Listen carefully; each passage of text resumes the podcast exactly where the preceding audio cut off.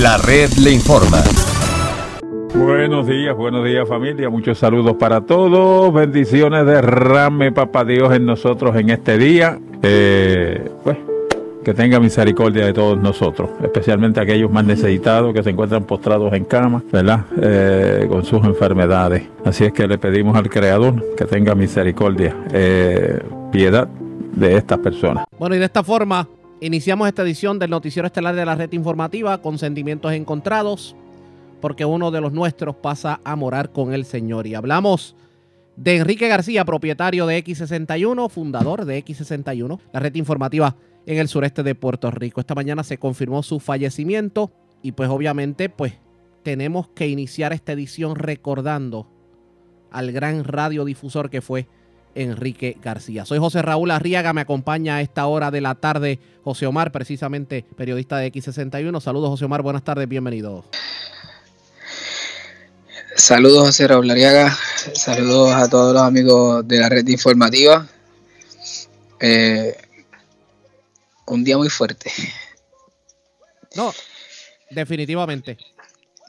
Eh, definitivamente, definitivamente estamos hablando de un, de un, día bastante fuerte, sobre todo tomando en cuenta eh, lo que significó la figura de, de Don Quique para el paso de todos nosotros, inclusive, por ejemplo, eh, para la red informativa de Puerto Rico, él fue pieza clave de lo que es, eh, pues obviamente, la red informativa, que de hecho cumple su cuarto aniversario el primero de marzo y ya confirmamos que le vamos a estar dedicando el cuarto aniversario de la red informativa la figura de Don Quique García. Eh, y en tu caso, pues obviamente tú has sido parte de la familia de X61. ¿Qué me puedes decir?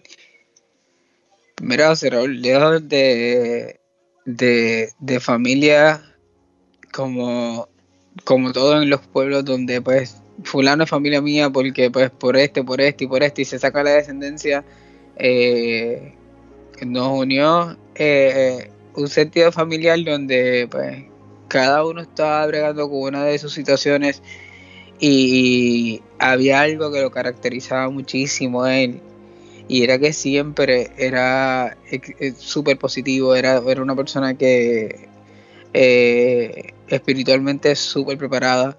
Eh, jamás y nunca eh, olvido el, día en que a mí me toca partir a mi tratamiento y él me dice, hijo, yo estoy listo para cuando me llame. Y yo, Don no diga esas cosas, vamos, vamos a hablar de otra cosa. Y él, y recuerdo que en ese, en ese año tuve que regresar a Puerto Rico en diciembre y en diciembre lo encuentro con un nuevo tratamiento y yo le digo, lo veo mucho mejor y qué sé yo, y me dice, sí, se siente, estoy mejorcito y qué sé yo, y me dice, pero también me dio un abrazo y me dice, estoy listo. Él estaba bastante claro en que, en, qué era, cómo espiritualmente estaba preparado, pero a la misma vez había muchos detalles que él quería que, que no se dejaran. Eh, como la emisora, la evolución de X61, eh, Don Quique fue pieza principal y clave junto a Don Ricky para que X61 fuese hoy lo que es hoy día, porque, perdón, si Don Quique no, no veía lo que, lo que, lo que se, se buscaba, eh, pues él estaba y estaba y estaba y hasta que él, cuando él lo entendía, él decía, ok, eso es vamos para allá. Y día a día fue llevando esa dinámica.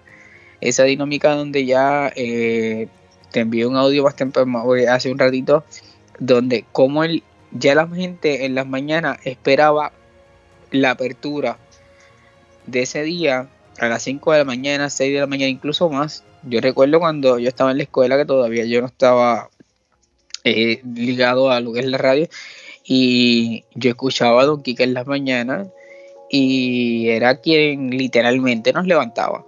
Era nuestro despertador. Eh, con música típica, este, eh, su mensaje positivo, este, echándole la bendición en las mañanas a todos, eh, velando el que todo el mundo en carretera esté bien. y, y ese tipo de cosas Don Quique era un tipo de pueblo, un tipo que salía y donde quiera le gritaba y se paraba. Eh, y pues la carisma era increíble, eh, serio, eso no te lo voy a quitar. O sea, era, era, era firme, pero aún así, cuando tú lo mirabas con que te decían, ah, bien serio, no, jamás y nunca. Era, era, la persona más amable del mundo. Eh, que si veía cualquier cosa de ti, te decía, hijo, estás bien, hijo, estamos aquí, igual que Doña Blanca, que, sé que, en este momento pues tan difícil, a, todos ellos, te hablé con Eric, eh, Ricky fue quien, me llamó en la mañana, habíamos quedado en un acuerdo, y, y pues llamó, y pues pasamos el momento más difícil. Él lo escuché bastante tranquilo, había estado muchos días con él, todos los días acompañándolo. Y pues eh, el, momento donde pues habló con Eric me y pues, verifico todo lo que está pasando, pues entonces ahí ahí ha sido ahí ha sido ha, sido parte de los golpes. Quien es nuestro control en, la mañana de hoy y nuestro amigo Eduardo Vuelta es parte del equipo de trabajo de X61 y muchos de los que están de la familia de X61, muchos de los que están hoy día ligados a ellos, como es la doctora Ruti Reyes que eh, hace un programa los sábados, eh, que le digo, se saltito Lebron que hace los deportes eh, en la semana, que se saltito Lebron lleva 27 años al lado de un Kike. Desde que se fundó la X61, de Saltito Lebron está al lado de Don Quique y pues ha sido un golpe duro para todos. Y yo comenzaba un escrito que todavía pues eh, eh, a, esta hora todavía no mm, vamos a estar publicando ya más prontito, donde pues decía que, que él no, él no pierde una batalla, él gana, el sea un guerrero con las botas puestas, sea un guerrero con, con todos los honores dio todo lo que pudo a, contra, esta, contra esta enfermedad. Eh, nos dio la oportunidad de disfrutárnoslos. Tú tuviste la oportunidad de compartir con él, y al igual que Doctor Chopper, eh, de sentarnos, tomar un café, algunos este, de poder pues, almorzar con él eh, y pues compartir, verlo en su hamaca. Don Quique fue un visionario de la radio, llegó a X61 junto a Don Ricky, eh, ya Don Ricky como ingeniero, eh, a donde está hoy y no viene de, que quiso montar una emisorilla, viene desde emisoras desde los Estados Unidos, desde el área de Connecticut, eh, y siguió poco a poco desde abajo como locutor, trabajó en Radio Hoy Guayama, um, discúlpame Salina, eh, junto a, Don Martín, y por ahí Don Quique continuó escalando hasta en el 1991 cuando decidió montar X61 en Patilla, y de ahí para acá lo demás es historia. Hemos logrado y eh, logrado eh, llevar al pueblo lo que necesitaban y que sentir de X61 que son una mano amiga para ellos. Y junto a una programación que se ha añadido durante los últimos quizás cuatro o cinco años, que es la red informativa, el Dr. Chopper, es este en blanco y negro, eh, en el área de, nosotros, este, la doctora Ruti Reyes, eh, Salud Emocional, aún él, dio el, el, el ok para toda esta programación Igual cuando íbamos a hacer cambios de música, cuando él veía que era actualización, él decía, vamos para los jóvenes. Las emisoras AM no son de viejos. Y esas cosas se fueron llevando poco a poco. Y, es lo que hoy, y lo que recuerdo de él. Eh, te digo, José Raúl, y amigos de escucha, yo creo que no es mi tradicional voz, sé que es un poquito más fuerte, pero es un golpe fuerte para todos. Definitivo. Eh, eh, tanto a, José, a Julito, a compañeros de las demás emisoras, Eh, gracias porque sé que, han tenido la oportunidad de comunicarse con Don Ricky y, darle el apoyo. Y, tú, este, Gilberto Albelo, Doctor Chover. Eh, y a todos gracias porque yo creo que durante mucho tiempo o el tiempo que pudimos disfrutar lo disfrutamos, lo vimos y compartimos con él. Y hoy yo creo que vamos a tener muchas anécdotas para contarle a Don Quique cada vez que llegábamos a X61 y alborotábamos la emisora y él salía de allí. Eh, alborotando junto con el, el Chopper, con todos los muchachos. Eh, en mi parte, yo te puedo decir que yo le tomaba literalmente un turno eh, los sábados y era, era mi hobby, era mi despeje, era el modo en que yo canalizaba parte de lo que me estaba pasando y era extremadamente, eh, ¿cómo te diría? Él, buscaba la forma de que yo estuviese bien si él no me veía bien, él me decía, no, hijo, si no, si no puede, o a la hora que tenga, arranca. Y me velaba. Y, y pues es una de las cosas que más me duele. Eh, llegamos a coger el tratamiento juntos y pues ha sido ha sido una mañana un despertar un poco un poco abrupto y, y que te mueve el piso honestamente te mueve el piso yo te digo que definitivamente eh, hace un tiempo atrás, mi gran amigo Billy Fulquet parte, pero Billy parte muy rápido.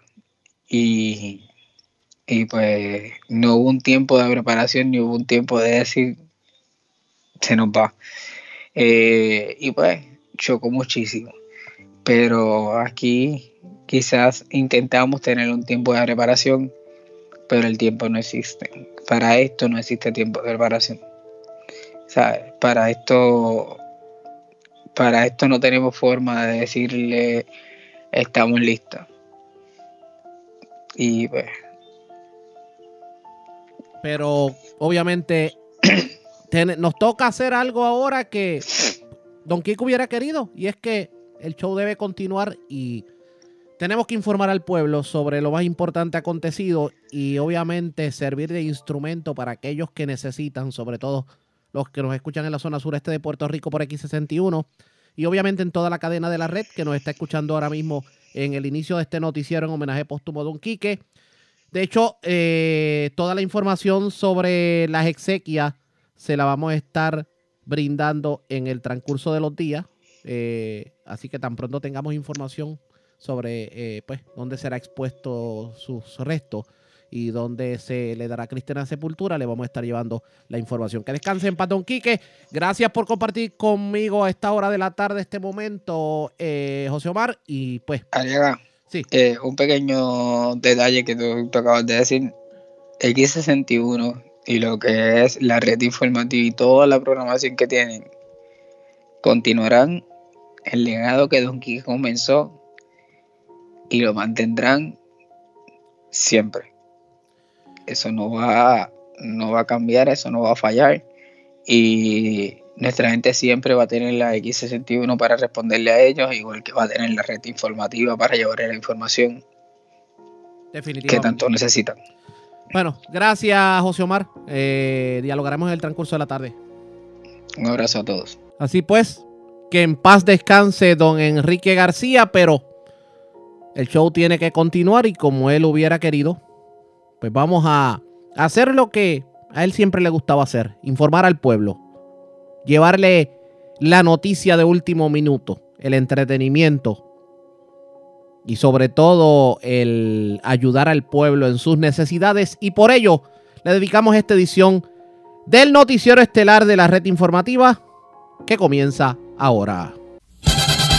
Las la red le informa. Y estas son las informaciones más importantes en la red le informa para hoy, lunes 17 de febrero. Ayer tuvieron que suspender las elecciones municipales en República Dominicana porque las máquinas de votación electrónica fallaron. Hoy a nivel local le piden a la gobernadora que no firme el proyecto de reforma electoral que incluiría las mismas máquinas. Pierre Luis y Jennifer González presentaron hoy lunes sus primeras propuestas de cara a las elecciones. Radican querella contra la Universidad de Puerto Rico por tomar represalias contra profesor que se expresó en contra del nombramiento de nueva rectora en recinto de Calley, mientras condenan destitución del jefe de la Central Costa Sur de la Autoridad de Energía Eléctrica solo, solo por haberle dicho a la prensa que la planta generatriz se podría arreglar en pocos meses. Congresistas demócratas no logran reunirse con la primera ejecutiva, pero confirman que harán todo lo posible por investigar el por qué las ayudas para damnificados no están llegando.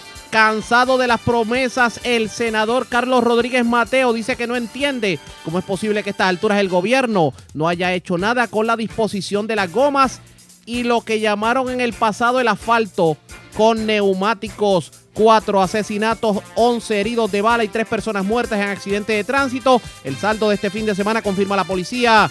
Delincuentes asaltan estación de gasolina en Vega Baja, colmado en Sidra, grupo de amistades que compartían urbanización de Caguas y hombre frente a American Plastic en Bayamón. Además le llevaron motor y vehículo a residencia en urbanización de Morovis y cuatro personas arrestadas por drogas en barrio Pueblo de Lares. Policía ocupa casi una decena de Ford Tracks en intervención este fin de semana en el sector Limones de Orocovis. Esta es la red informativa de Puerto Rico. Señores, damos inicio a la edición de hoy del Noticiero Estelar de la Red Informativa. De inmediato a las noticias. La Junta Central Electoral de la República Dominicana suspendió ayer domingo las elecciones municipales que se llevaban a cabo en el país tras múltiples problemas técnicos con el voto automatizado que se utilizaba en el país por primera vez. La oposición había denunciado un grave atropello a los derechos democráticos y la Organización de Estados Americanos llamó al diálogo tras conocerse la situación.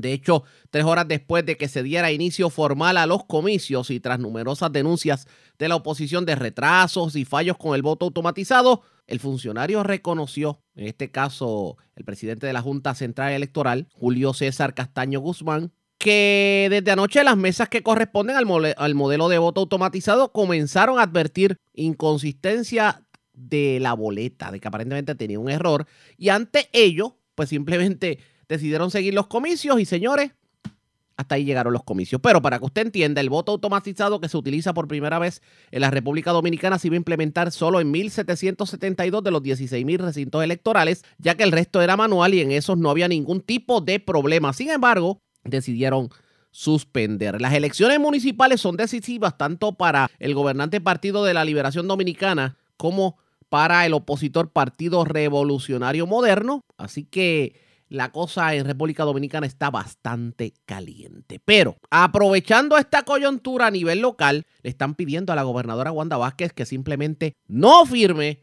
el proyecto de reforma electoral que estaría incluyendo la posibilidad de un voto electrónico. ¿Quién hace el pedido? El presidente del Partido Popular Democrático, Aníbal José Torres, lo tengo en línea telefónica. Saludos, buenas tardes, bienvenido. Buenas tardes, José Raúl, para ti y para todos los amigos y amigas de Red. Gracias por compartir con nosotros. Bueno, esto que ocurrió en República Dominicana, de hecho, fue escándalo a nivel mundial y yo no quisiera imaginarme una situación como esta en Puerto Rico, sobre todo en un país en donde somos tan vulnerables a que nos pasen cosas tan recientes como la semana pasada. Hablábamos de cuánto, de 4 millones de dólares que nos habían tumbado a través de las redes. Así es. ¿Cuál es su preocupación? Cuénteme. Bueno, nuevamente volvemos a levantar bandera, José Raúl, con el código electoral que está tratando de aprobar la administración del Partido Nuevo Progresista. Y yo quiero llamar la atención precisamente por lo que sucedió ayer en la República Dominicana, donde tuvieron que suspender, cancelar las votaciones para elecciones municipales. Esto debido a que las mismas iban a ser a través de voto electrónico y se detectó una falla, una anomalía, unos hablan de sabotaje, en donde no aparecían todos los candidatos en la papeleta para que pudieran eh, votar los electores. Y yo lo que digo es que hemos llevado ya varios meses diciendo que aquí se quiere aprobar una reforma que no tiene el consenso de los partidos políticos, número uno. Número dos, que cambia las reglas del juego a mitad del mismo y a cuatro meses de un proceso primarista pretenden implementar el voto electrónico, el voto mediante Internet para aquellos residentes eh, de Puerto Rico que quisieron mudarse, vivir en los Estados Unidos y no han podido al día ni el PNP, que es el propulsor del proyecto, ni la Comisión Estatal de Elecciones, decirle al país cuánto cuesta este sistema de voto electrónico que quieren implementar y no han ofrecido las garantías de seguridad que tiene el mismo. Eso pasó ayer en Santo Domingo, la semana pasada pasó en Iowa, en las primarias demócratas, donde no se pudieron tener los resultados ni el mismo día y, se perdió la, la, data que existía en el sistema mediante un mecanismo también electrónico, utilizando la tecnología. Y no es que el Partido Popular se oponga a José Raúl, nosotros creemos que ahí es que nos tenemos que mover a un voto electrónico, a la utilización de la tecnología,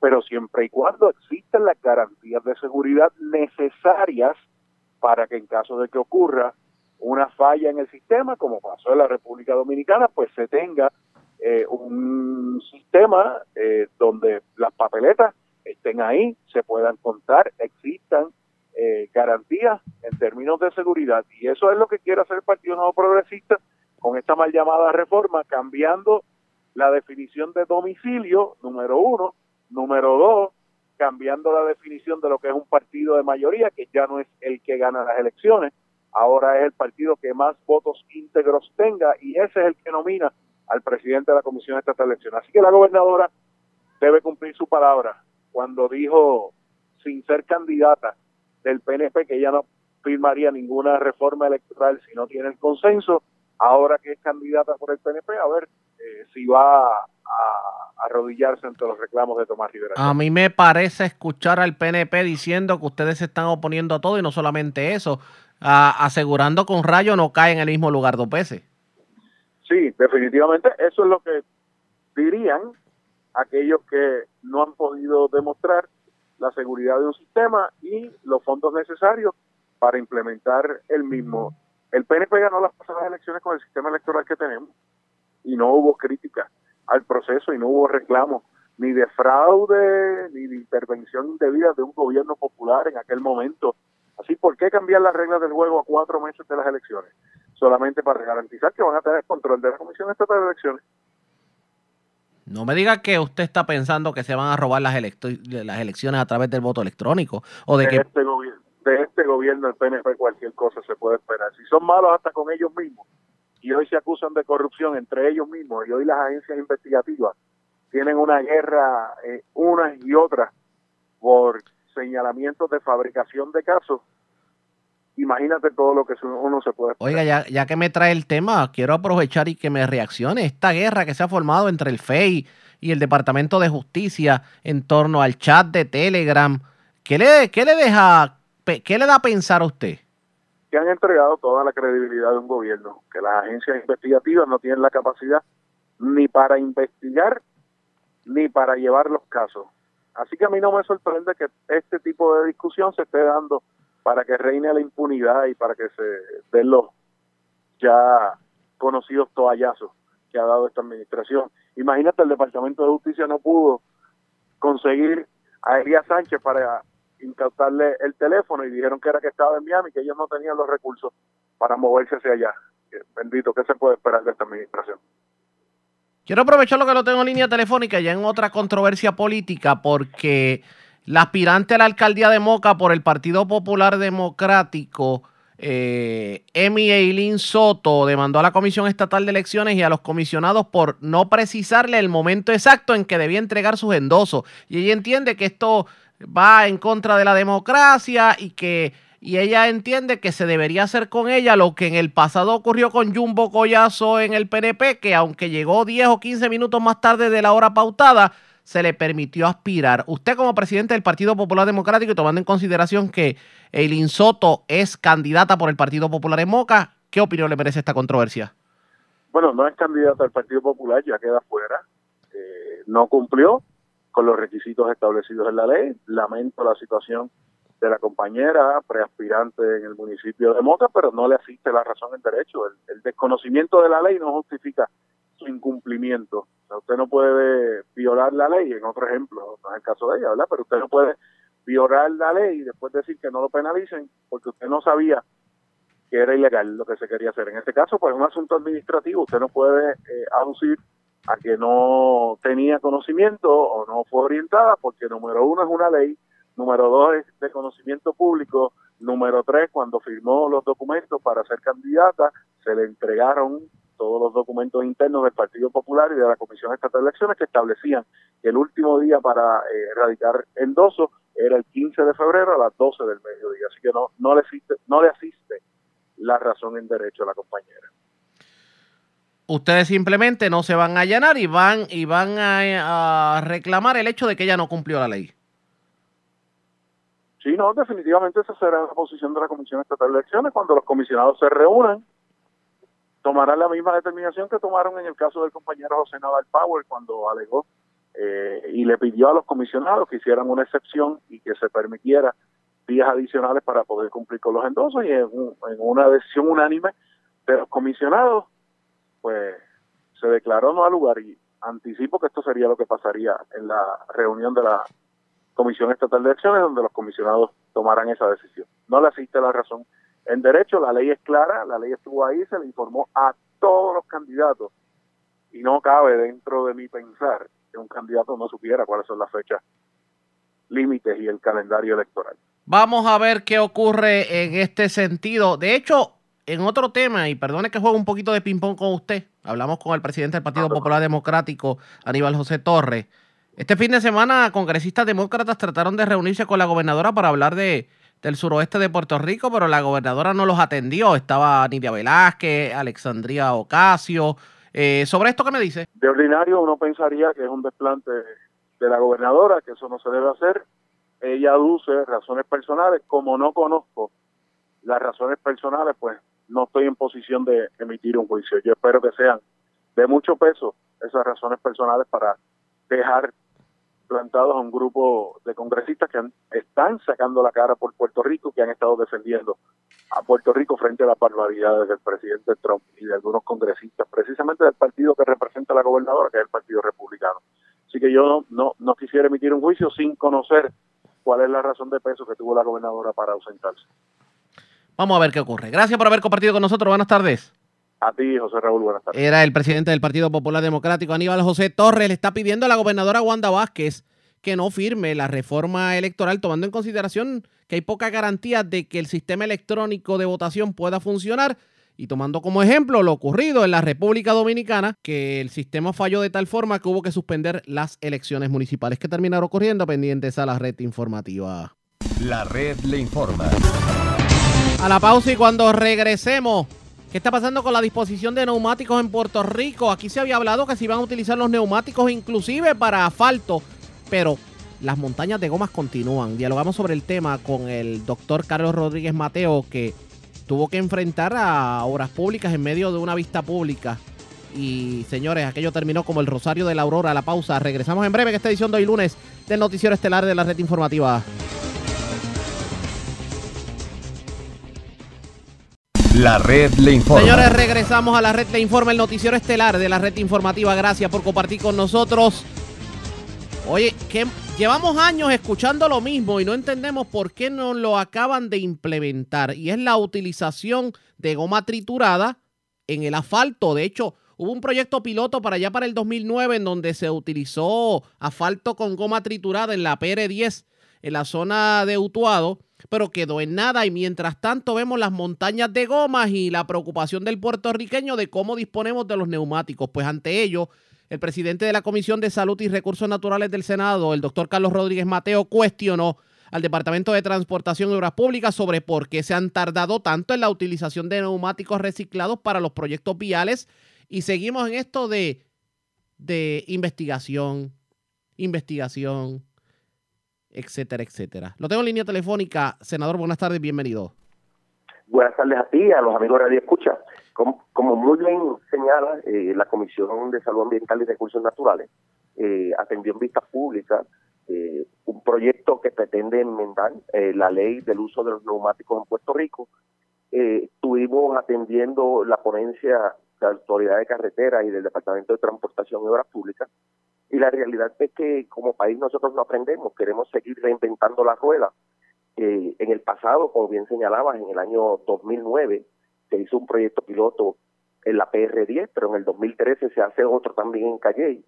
Y la, y la, y la, y la realidad es que se buscan múltiples excusas eh, para, para no, no atender el problema serio que tiene Puerto Rico, que ya no, ya no es un problema medioambiental, el, de, el del desecho de neumáticos usados, ya se ha convertido también en una amenaza a la salud pública.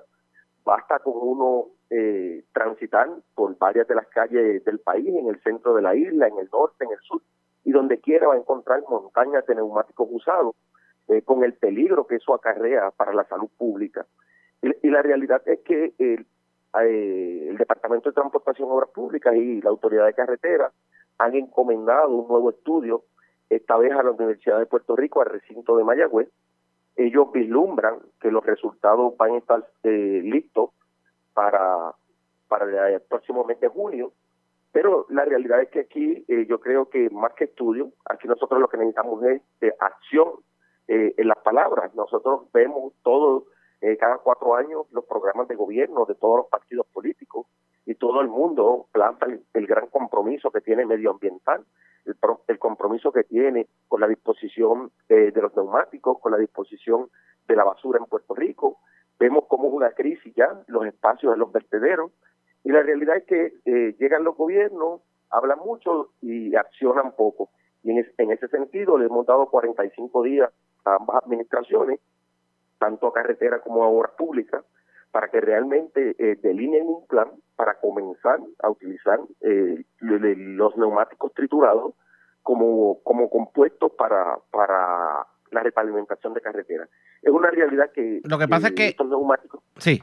Lo que pasa es que a mí me parece escuchar, porque a personas que digan lo siguiente, si no hemos sido aptos para siquiera disponer de los neumáticos, no queremos imaginarnos para utilizar estos neumáticos como material para asfalto, tomando en consideración que no tenemos la maquinaria, no tenemos las facilidades. Recuerdo que inclusive eh, se estaba hablando de la utilización de neumáticos para las plantas de, eh, de producción de cemento y eso también quedó en nada. O sea, ¿qué está pasando? Que cada vez que intentamos hacer algo, nos quedamos en la primera base. Pues mira, eh, en el clavo. Eh, hace muchos años que estamos diciendo que no tenemos la maquinaria, que no tenemos la tecnología, pues si sabemos que no la tenemos, tenemos, que adquirirla. Eh, la tecnología no nos va a llegar por, por obra divina. Así que yo creo que eso es lo que ha faltado, voluntad en la implementación. Eh, se buscan múltiples excusas y la realidad es que la disposición de esos neumáticos usados cada día se complica más, porque los países donde aceptaban esos neumáticos cada día están más renuentes a convertirse eh, en basureros mundiales de, neumáticos. Así que, yo creo que le podemos buscar un uso beneficioso a ese material. Eh, también eh, hay que tener claro que esa repavimentación con ese material no se puede hacer en todas las carreteras, porque está probado que en carreteras con pendientes o carreteras donde el tránsito es alta velocidad, pues, es más peligroso porque puede resbalar pero sí se puede estar utilizando en las carreteras municipales, se pudiera estar utilizando en carreteras terciarias, también se pudiera estar utilizando eh, en, el área de, emergencia. Bueno, el eh, o en el parcheo, en el, en, el bacheo de las carreteras para tapar boquetes. Claro, eh, o sea, múltiples usos se le pudieran estar dando. y eso por lo menos eliminaría un poco el dolor de cabeza que tienen las administraciones municipales, porque el problema de todo esto es que le correspondería al gobierno central, pero quien paga las consecuencias es a nivel local los municipios, porque entonces eh, el alcalde es el que tiene que hacerle frente a la epidemia del dengue, a estar fumigando, eh, a tener esos vertederos clandestinos, porque la ley no le permite depositar eso eh, en los vertederos. Hay otros asuntos, hay otros asuntos que tenemos que tocar y también el gobierno ha sido culpable, porque el puertorriqueño estuvo pagando por el reciclaje de neumáticos y, la, y, el, y el gobierno retenía el dinero, el dinero no llegaba a las empresas que reciclaban neumáticos y obviamente los neumáticos se están quedando en las gomeras. Y eso no es, no es tal vez la gente, es el propio gobierno, el mismo gobierno que va a buscar que se apruebe legislación en este 2020, es el mismo gobierno que ha detenido el movimiento y la disposición de neumáticos. Pues, pues mira, eh, es una realidad que, los ciudadanos han estado pagando el impuesto de, de 1,65 por neumático eh, el gobierno a través del Departamento de Hacienda ha estado eh, captando ese impuesto y la realidad es que eh, lo, dijo en varias vistas públicas, lo ha dicho el Departamento de Hacienda, la Junta de Control Fiscal se incautó de ese dinero, o sea, se apropió de un dinero que realmente no le correspondía al Departamento de Hacienda porque es un dinero de los ciudadanos, un impuesto eh, que tenía nombre y apellido y que la finalidad era poder salir, poder disponer de esos neumáticos usados. Pero hoy, gracias a tener una, una Junta de Control Fiscal eh, que no entiende cómo es que cómo es que se dan los procesos en Puerto Rico y que lo único que hace es que opera de manera matemática, sumando y restando, eh, muchas veces no ve que el remedio es peor que la enfermedad. Porque si no hacemos nada con lo de los neumáticos, vamos a seguir gastando por el otro lado eh, en las complicaciones medioambientales que tiene eso y en las complicaciones a la salud pública. Eh, tenemos que ver la cifra millonaria que se gasta el Departamento de Salud, campañas masivas todos los años eh, para evitar la propagación del dengue. Sin embargo, ahí lo que tenemos son focos para, para seguir propagando el mosquito que transmite el dengue a través de esos neumáticos todos llenos de agua. de, de, igual manera, tenemos que ver cuánto gasta el Estado en los pacientes que adquieren el dengue, no solamente en la prevención, en aquellos que entonces pero, que gastar. Pero por otro lado, aunque tiene sentido lo que me está planteando, y pudiéramos muchos decir, wow, es que la legislación que se pretende hacer es una legislación de avanzada, completa. Lo cierto es que de qué vale la legislación y la ley aprobada si el propio gobierno no la pone en vigor. E, esa es la gran crítica que yo le hago al gobierno, porque allí quien estaba representando al gobierno eran las dos agencias que se suponen que la pongan en vigor, Transportación Obras Públicas y la Administración de Carreteras. ¿Cuál fue la eh, justificación que dieron ellos? No, la única justificación es que están en la misma de siempre, la justificación que tú quieres dar cuando no quieres hacer nada, que se está investigando, que se va a seguir investigando y que seguiremos pagándole asesores y, y a investigadores para, para que nos digan lo que sabemos hace mucho tiempo, que hay que hacer algo con los neumáticos que se pueden utilizar en la repavimentación de carreteras, que para poderlos utilizar necesitamos una tecnología y un equipo que no tenemos hoy, lo que sabemos a la saciedad desde hace muchísimos años.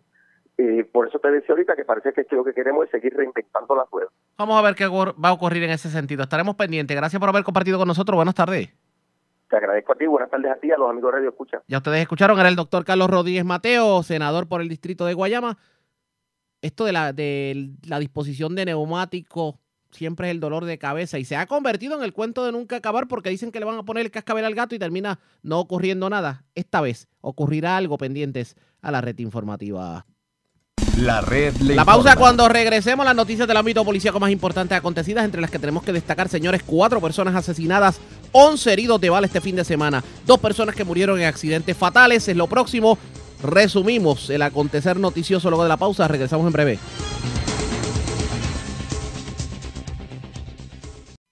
La red le informa. Señores, regresamos a la red le informa, el noticiero estelar de la red informativa, edición de hoy lunes, día feriado. Gracias por compartir con nosotros cuatro personas asesinadas, 11 personas heridas de bala. Ese fue el saldo del fin de semana, según confirma la policía. Y vamos con la información al cuartel general de la policía, Yaira Rivera, oficial de prensa de la policía, nos informa. Saludos, buenas tardes. Hola, muy buenas tardes.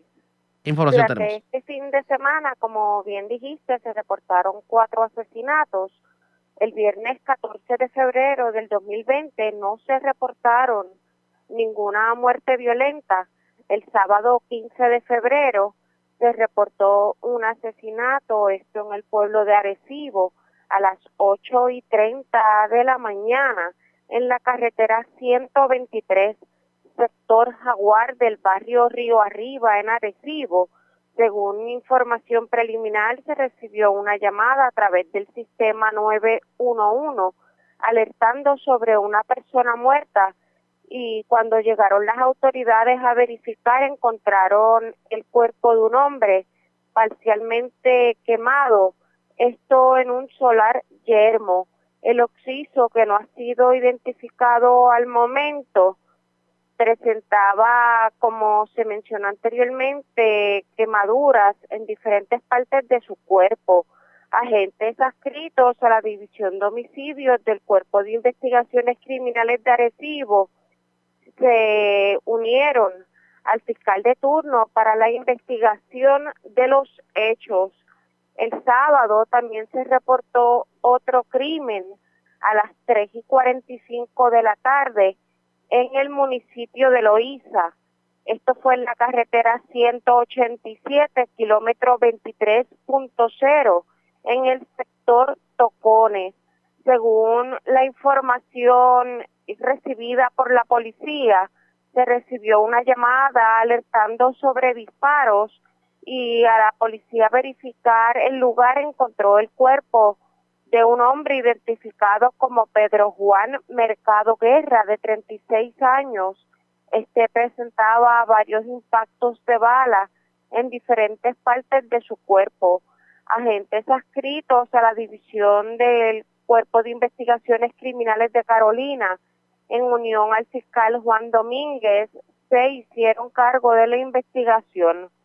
Otro asesinato se reportó también el sábado 15 de febrero, esta vez en Carolina. Esto fue a las 9 y 24 de la noche del sábado en la calle 34 de la urbanización Villa Asturias de Carolina. Según información preliminar, se recibió una llamada a través del sistema alertando sobre disparos y al llegar encontraron el cuerpo de un hombre con varios impactos de bala. El occiso no ha sido identificado. Agentes adscritos al CIC de Carolina, en unión al fiscal Juan Domínguez, se hicieron cargo de la investigación. Por otro lado, durante el fin de semana se reportaron varios incidentes con personas heridas de bala. El viernes 14 de febrero se reportó un herido de bala en la calle Romaguera, en Mayagüez. Este fue identificado como Luis Manuel Carrasquillo y los hechos ocurrieron a las 12 y 46 de la tarde. El sábado 15 se reportaron nueve heridos de bala. Estos son Alfonso Rodríguez Espada en el negocio Pica y Huye en Guayanilla a las 1 y 52 de la mañana Rafael Vázquez Ortega, de 39 años, en la carretera 156, kilómetro 30.6 del barrio Río Hondo, en el sector Bordones, en Comerío, a las 2 y 30 de la madrugada. Luego Fernando Rodríguez Espada, en la carretera 53, en Salinas, a las 4 y 30 de la mañana Gilberto Hernández Rodríguez en el sector Eollo, en Caimito, a las 7 y 31 de la mañana. José Gabriel García Garay, esto en la carretera 186, kilómetro 6.9, en el barrio Cubuy, en Canóbanas, a las 6 y 49 de la tarde. Otra persona que no fue identificada, esto en el residencial La Rosaleda, en el edificio número 3 en Guainabo, a las 7 y 43 de la tarde del sábado. Abdiel Rivera Velázquez, de 24 años, en la calle Acacia, cerca del parque, en el municipio de Vieques, a las 10 y 30 de la noche. Anthony Ortiz, de 42 años, en la carretera número 3, kilómetro 152.3 en Salinas, a las 11 y 50 de la noche y el domingo tengo un herido de bala, Alfredo Santiago Soler, de 38 años, en la carretera 177, calle Muñoz Rivera, cerca del garaje Shell en Guainabo, a las 3 de la madrugada. Gracias por la información, buenas tardes. Buenas. Era Yaira Rivera, oficial de prensa de la policía en el cuartel general. Pero abundando precisamente en esto de los asesinatos, vamos a la comandancia de Bayamón porque es Yaritza Acevedo quien nos tiene información sobre otra muerte violenta que se reportó esta vez en Guainabo. También delincuentes enmascarados asaltaron la estación Puma de Vega Baja y cargaron con dinero producto de las ventas del día y también asaltaron a una persona frente a American Plastics en la zona de Guainabo también. Vamos al cuartel de Bayamón. Yaritza Acevedo, oficial de prensa de la policía en Bayamón, nos tiene detalles en vivo. Saludos, buenas tardes. Buenas tardes. Comenzamos con el asesinato que ocurrió en, en Guainabo.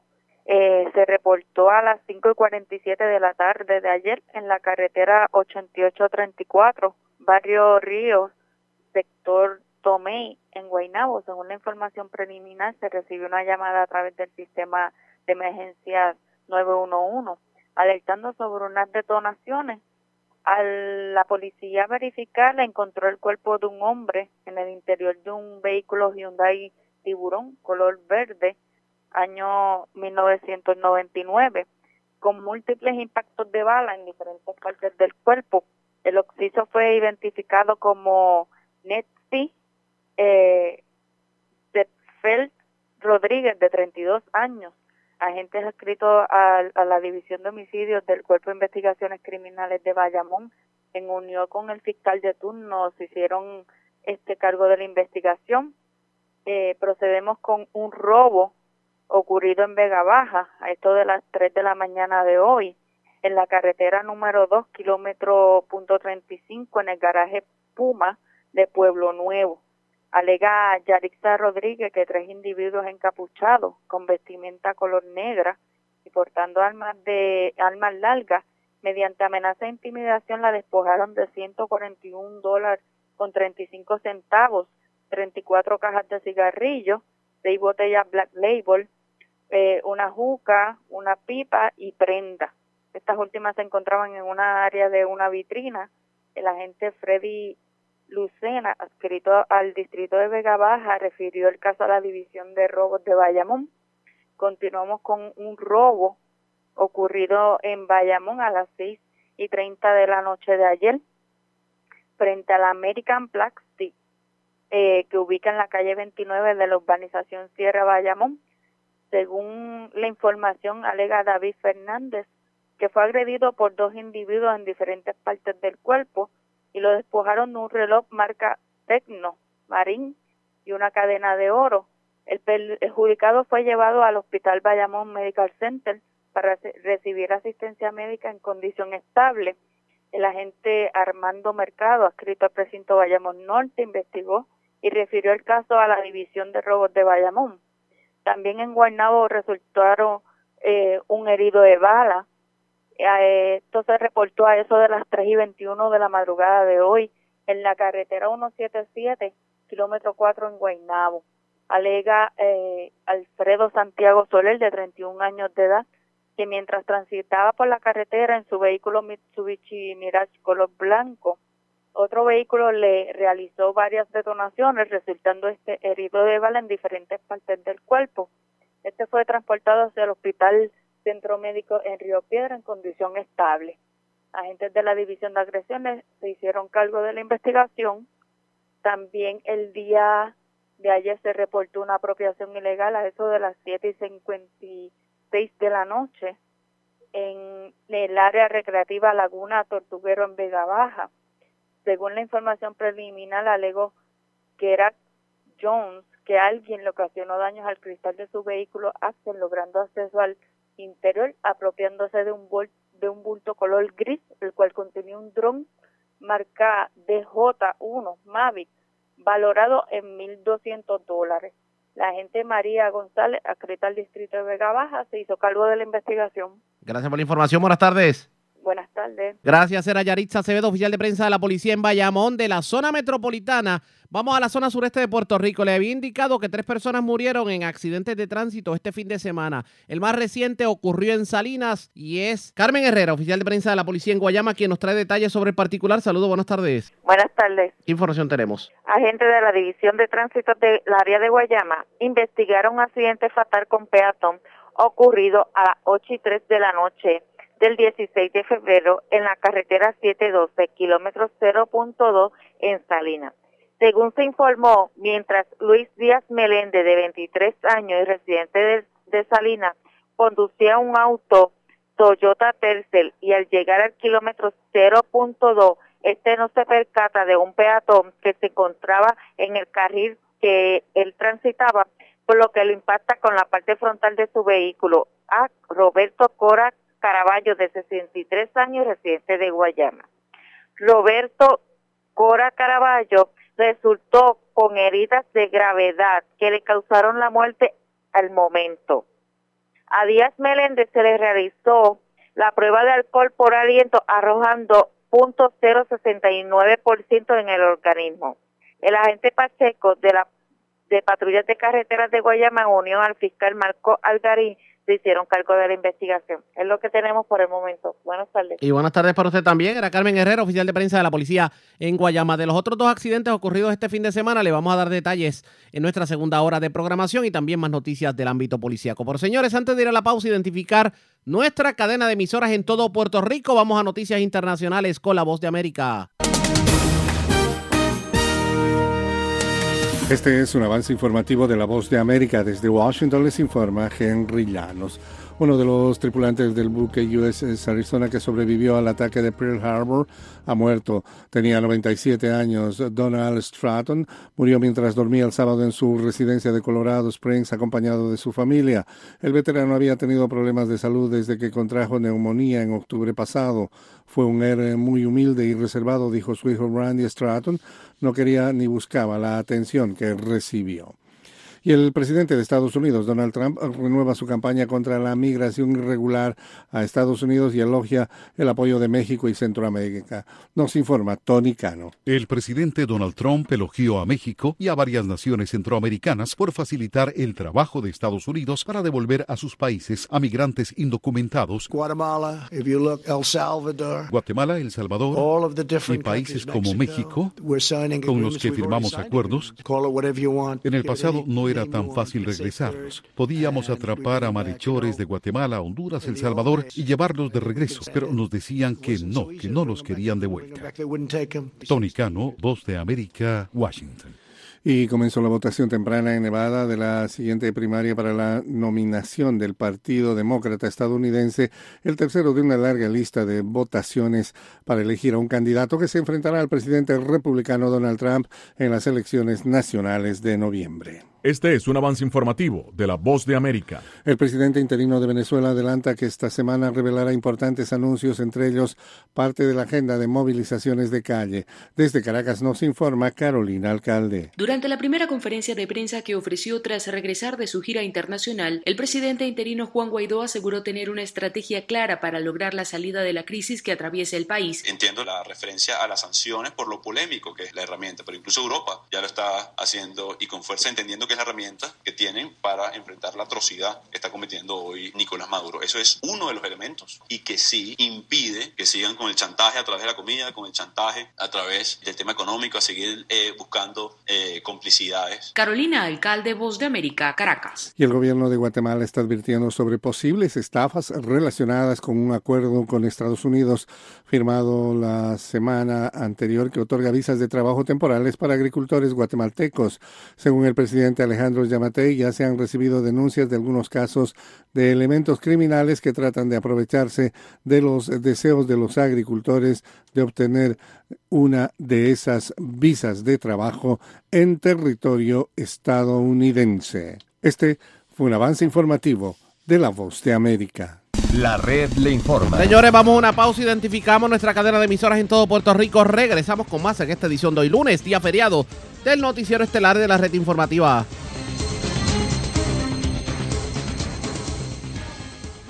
La red le Bueno, informa. señores, iniciamos nuestra segunda hora de programación. El resumen de noticias más completo de la radio en Puerto Rico. En la red le informa, somos el noticiero estelar de la red informativa de Puerto Rico. Vamos a continuar pasando revistas sobre lo más importante acontecido hoy esta edición en homenaje póstumo a quien en vida fuera Enrique García, nuestro compañero de la red informativa y propietario de X61 que falleció en la mañana de hoy. Señores, escuchan a través de X61 en el sureste de Puerto Rico, del 1480 en el noreste, de Cumbre en el centro, eh, y también en el centro a través de Éxitos 1530, la zona noroeste por Radio Grito y también por Top 98 y el oeste de Puerto Rico por Red 93. www.redinformativapr.com. Las noticias ahora. Las noticias. La red le informa. Y estas son las informaciones más importantes en la red le informa para hoy. Lunes 17 de febrero, ayer tuvieron que suspender las elecciones municipales en República Dominicana porque las máquinas de votación electrónica fallaron. Hoy a nivel local le piden a la gobernadora que no firme el proyecto de reforma electoral que incluiría las mismas máquinas. Luis y Jennifer González presentaron hoy lunes sus primeras propuestas de cara a las elecciones. Radican querella contra la Universidad de Puerto Rico por tomar represalias contra profesor que se expresó en contra del nombramiento de nueva rectora en recinto de Calley, mientras condenan destitución del jefe de la Central Costa Sur de la Autoridad de Energía Eléctrica solo, solo por haberle dicho a la prensa que la planta generatriz se podría arreglar en pocos meses. Congresistas demócratas no logran reunirse con la primera ejecutiva, pero confirman que harán todo lo posible por investigar el por qué las ayudas para damnificados no están llegando. Cansado de las promesas, el senador Carlos Rodríguez Mateo dice que no entiende cómo es posible que a estas alturas el gobierno no haya hecho nada con la disposición de las gomas y lo que llamaron en el pasado el asfalto con neumáticos. Cuatro asesinatos, once heridos de bala y tres personas muertas en accidente de tránsito. El saldo de este fin de semana confirma la policía. Delincuentes asaltan estación de gasolina en Vega Baja, colmado en Sidra, grupo de amistades que compartían urbanización de Caguas y hombre frente a American Plastic en Bayamón. Además le llevaron motor y vehículo a residencia en urbanización de Morovis y cuatro personas arrestadas por drogas en barrio Pueblo de Lares. Policía ocupa casi una decena de Ford Tracks en intervención este fin de semana en el sector Limones de Orocovis. Esta es la red informativa de Puerto Rico. Bueno, señores, iniciamos nuestra segunda hora de programación en el noticiero estelar de la red informativa de inmediato a las noticias. Varios congresistas estuvieron visitando municipios del suroeste de Puerto Rico y también pretendieron reunirse con la gobernadora Wanda Vázquez. Unos lo lograron, otros no lo lograron. Y vamos a tratar de resumir precisamente lo ocurrido en cuanto a estas visitas de los diferentes congresistas a varios lugares de Puerto Rico. Vamos a comenzar con la visita de aquellos que acompañaron a la comisionada residente Jennifer González y que tuvieron la oportunidad de reunirse con la gobernadora. Su llegada a la fortaleza precisamente para reunirse con un grupo de congresistas que estaban buscando ayudar a Puerto Rico en cuanto a fondos federales, pues eh, la comisionada residente Jennifer González dijo que tiene preocupación con los estudiantes de los pueblos afectados por los temblores que aún no han podido comenzar clase y también la poca disponibilidad la poca disponibilidad de viviendas para aquellos damnificados. ¿Qué dijo? Vamos a escuchar. Así que las alternativas que son, pues son viviendas eh, eh, de, asistidas eh, a nivel de HOT federal, que están los vouchers de sección 8, hoteles, en lo que se puede hacer una nueva propiedad. Hay una deficiencia de vivienda en Puerto Rico en el área sur, así que muchas de estas personas están siendo relocalizadas a, familiares y amigos o en la zona metropolitana. por eso los fondos CDBG son tan importantes porque puedes construir vivienda a bajo costo y tú tienes, por ejemplo, en Yauco, unidades de vivienda de bajo costo que ya eh, eh, son ciento y pico que no están disponibles. Lo mismo nos pasa en Yauco, lo mismo nos pasa eh, en, en. Así que yo creo que a mi juicio el principal problema es dónde tú identificas una vivienda para, para, mover, mover la gente inmediatamente, porque no todo el mundo quiere moverse a un residencial en Mayagüez, ¿verdad? O en Aguadilla, así que la necesidad de vivienda inmediata. Eh, la, la, otra es que todavía las escuelas, ¿verdad? yo creo que ese es el asunto, uno de los asuntos más importantes, todavía no han empezado las clases en muchos de estos pueblos del área sur. Guánica, por ejemplo, seis escuelas, lo mismo eh, Yauco, eh, Guayanilla, eh, Yauco no habían empezado todavía, tienen las carpas montadas. Eh, pero dar clases ¿verdad? bajo carpa conlleva otras cosas. Nosotros estamos ahora moviéndolos a nivel de educación federal a ver si podemos traer los vagones eh, ¿verdad? que se utilizan en casos de emergencia y permiten tener ¿verdad? un ambiente. si llueve bajo una carpa en la grama, en las áreas en las que están ubicadas, pueden haber las inundaciones. Y lo más importante debe ser aquí que nuestros estudiantes no pierdan el semestre escolar. Eh, aquellos que se gradúan regularmente, que entran a universidad también. Así que en ese sentido estamos haciendo gestiones con el Departamento de Educación Federal, varios congresistas de manera bipartita para unas ayudas específicamente para esto. Eh, así que mañana van a haber reuniones sobre eso también. Terminamos con aquí. Y ahora nos tenemos que mover, educar en el Senado, ¿verdad? Y eso es parte del proceso. Pero también hay, muchas cosas, por ejemplo, eh, muchos alcaldes estaban diciendo ayer que ellos tienen mejor relación directa con FEMA y que les gustaría que las ayudas de FEMA, además de las individuales, se hicieran directamente con ellos en vez de con el Estado, ¿verdad? Por, por los, duplicidad de procesos, que son requerimientos de HOT en, muchos casos. Así que queremos ver cómo se puede ser más directo, cómo le puede llegar la ayuda más directa, eh, en lugar de que tarde tanto, el someter el plan. En lugar de que pase por el sedazo eh, estatal, que pase directamente federal el, el, COR 3, lo que pasa es que para eso hay unos requisitos que el mismo gobierno federal no quiere tener que, que con 78 municipios o 150 counties en Texas y prefiere que sea a nivel del estado. Y esto lo que hace también son más layers, ¿verdad? Más capas de burocracia y queremos ver cómo, cómo eso se puede hacer más directamente. Los alcaldes están proponiendo, los alcaldes están proponiendo que sea un consorcio. Eh, y esto fue parte, esto fue parte de lo que se discutió ayer eh, eh, también. Ahora por fin están saliendo los proyectos pequeños de FEMA del huracán, ¿verdad? así que estamos corriendo dos años hacia atrás. bueno, esto es una, una propuesta de los municipios, yo la veo bien. El problema es si se va a aprobar o no a nivel federal, porque el gobierno federal lo que nos han dicho en varias ocasiones es que ellos no pueden estar manejando individualmente 78 casos o, 15 casos eh, cuando tienen Puerto Rico, California, Texas, que tienen la misma situación, ¿verdad? Prefieren hacerlo a nivel estatal. Eh, como nosotros a nivel del Estado, que para eso es esta reunión, ¿verdad? Que tienes todas las agencias estatales más las federales en la misma mesa, eh, ¿cómo se puede hacer más directo, ¿verdad? ¿Cómo, cómo a esa misma hora, un grupo de congresistas trató de reunirse con la gobernadora, pero no lo logró porque la gobernadora tuvo una emergencia familiar y se reunieron con el secretario de la gobernación. Uno de los congresistas fue Steny Hoyer, que es del Partido Demócrata. También estuvo presente Caroline Maloney, la congresista Nidia Velázquez y la congresista Alexandria Ocasio Cortés. Steny Hoyer habló y vamos a escuchar lo que dijo. Uh, we were supposed to meet with the governor. Uh, the governor's had a uh, a family emergency, a health emergency. Uh, ironically, one of our members, a member from Louisiana, also had a similar emergency, so he could not be here, a Republican uh, member of the, of the Congress. Uh, but we are here because of our great concern.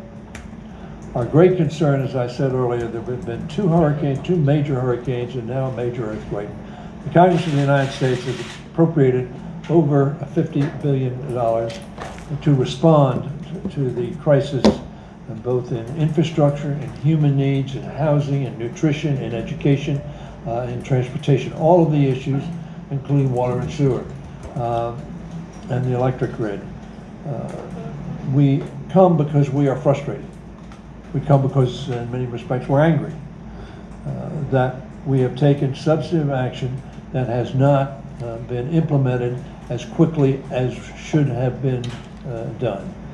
Uh, whatever the blame, uh, who's, who's ever at fault, uh, whatever the glitches are that we need to resolve, we want to resolve them. This is not about trying to blame people. It is about making sure that the people of Puerto Rico are put back in a position where they are no longer challenged by being homeless, by having nutrition shortage, by being unemployed, uh, so that uh, we want to see A, action, and B, we want to tell the people of Puerto Rico we are with you, we hear you, you have extraordinary advocates uh, on your behalf, not only those of us who are here, but uh, many who are not. And I know I speak for Speaker Pelosi in saying that we want to make sure that when we go home, after having learned uh, what we can learn, and we will be going to the South uh, tomorrow, we're going to visit uh, damaged and temporary schools in uh, Guanica. Uh, we're going to visit the Costa Sur power plant. Uh, we're going to talk to citizens that, there, and we're going to visit displaced individuals.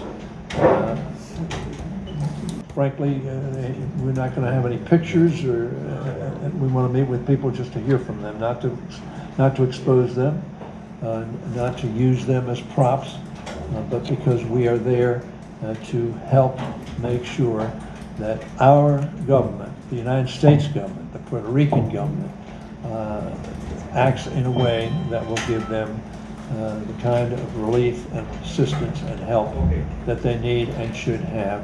Por su parte, la congresista Nidia Velázquez habló sobre pues obviamente lo que se busca por parte de los congresistas y esto fue lo que dijo. Hemos tenido una discusión bastante eh, franca y honesta con la administración aquí, los ayudantes y los jefes de agencia que tienen que ver con la reconstrucción de Puerto Rico para aprender de ellos que, en qué áreas ellos necesitan ayuda y de qué forma nosotros podemos, cuando regresemos a Washington, podamos nosotros eh, buscar soluciones productivas tanto para Puerto Rico y utilizar nuestro, nuestro, nuestro poder allá para empujar el que la administración trabaje conjuntamente con el gobierno de Puerto Rico para que los fondos lleguen, para que se eh, logre la reconstrucción y para que eh, enviarle un mensaje al pueblo de Puerto Rico que nosotros estamos aquí, nuestro compromiso con nuestros hermanos uh, puertorriqueños y ciudadanos de los Estados Unidos.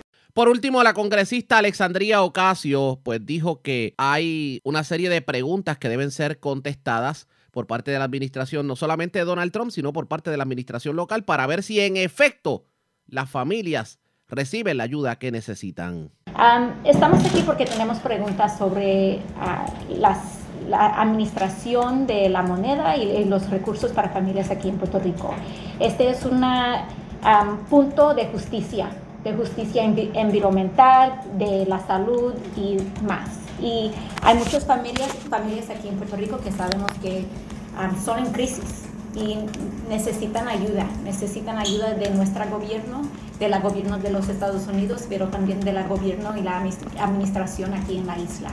Y estamos aquí porque necesitamos um, a buscar los, los uh, respuestas a preguntas que tenemos sobre um, los recursos, pero más lo que está pasando aquí um, en, las, en las comunidades. Y um, por, eso you know, estamos... Eh, eh, queremos tener muchas citas, no solamente con oficiales, pero con personas y familias de las comunidades, a ver qué está pasando de, la ojo, de las ojos de, la comunidad, de la familia, de personas que son impactados de este crisis. Mientras eso ocurría, pues el ex congresista Luis Gutiérrez, acompañado del alcalde de Comerío, José Santiago, visitaron ayer domingo varios sectores de, en la zona suroeste de Puerto Rico que se vieron seriamente afectados precisamente con los movimientos telúricos. ¿Qué dijo Luis Gutiérrez en medio de la visita? Vamos a escuchar. Yo siempre he partido de la premisa que somos un solo pueblo. Ah, vivimos en distintos lugares, ah, pero somos un solo pueblo.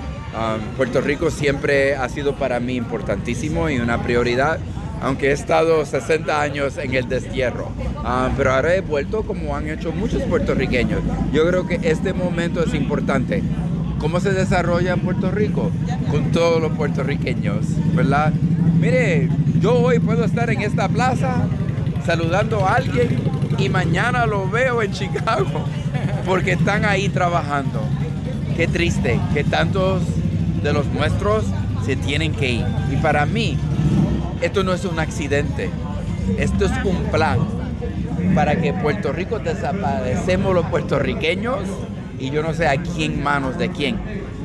Pero todo aquí, desde que yo he llegado, la luz, el agua, salario mínimo, que es 7.25. ¿Quién vive con 125 la hora? Nadie. Si mire, yo no consumo mucha agua. Tengo mi 60, ¿verdad? Después tengo como mi 120 de luz. Pero esos son 200 dólares. Si yo cobrara 7.25 la hora, se me iría una semana de salario en luz y agua. Y mire, las instituciones financieras no están ayudando a los puertorriqueños.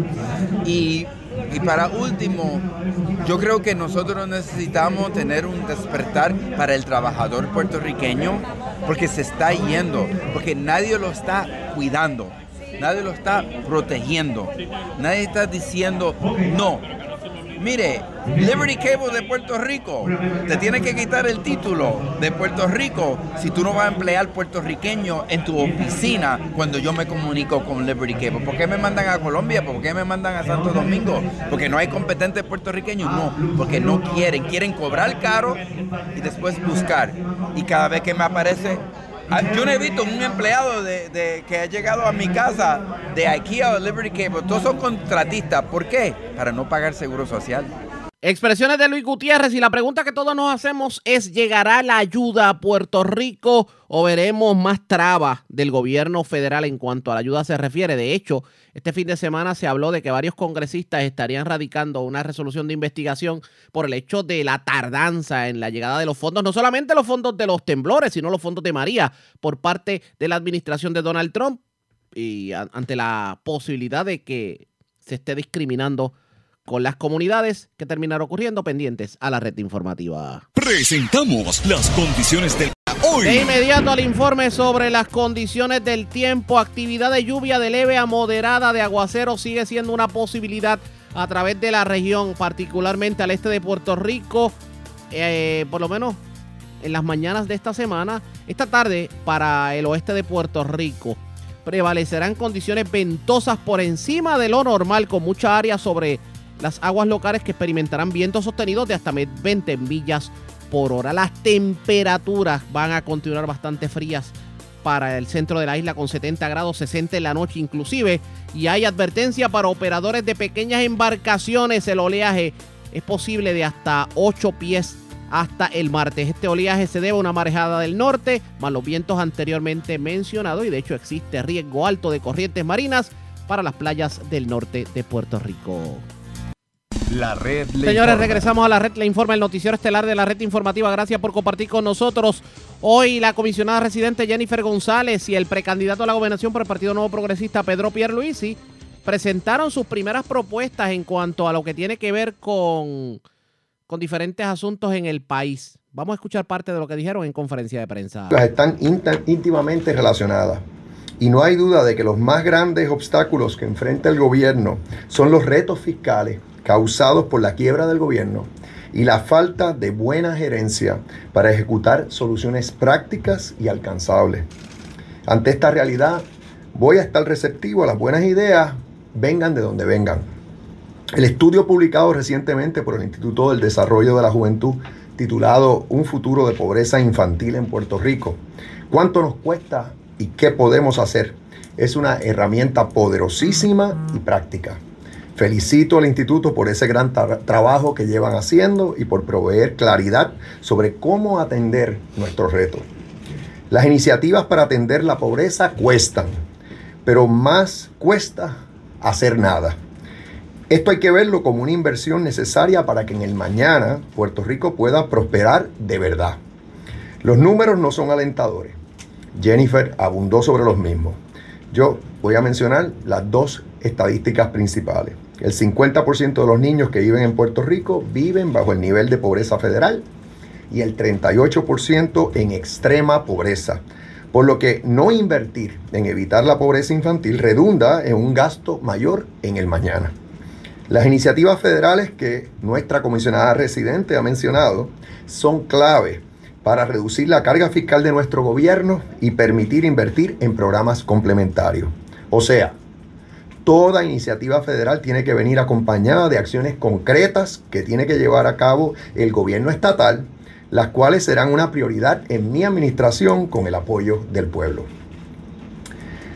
Ahora bien, vamos a las propuestas en específico. Por meses, mi equipo de trabajo y yo hemos estado escuchando al pueblo, recogiendo recomendaciones y desarrollando las estrategias que voy a presentarle a Puerto Rico. Me place decir que las recomendaciones del estudio son consonas con mi visión. En primer lugar, es esencial que se aceleren todos los esfuerzos de recuperación y reconstrucción relacionados al huracán María y a los terremotos. Eso será la primera prioridad de mi administración.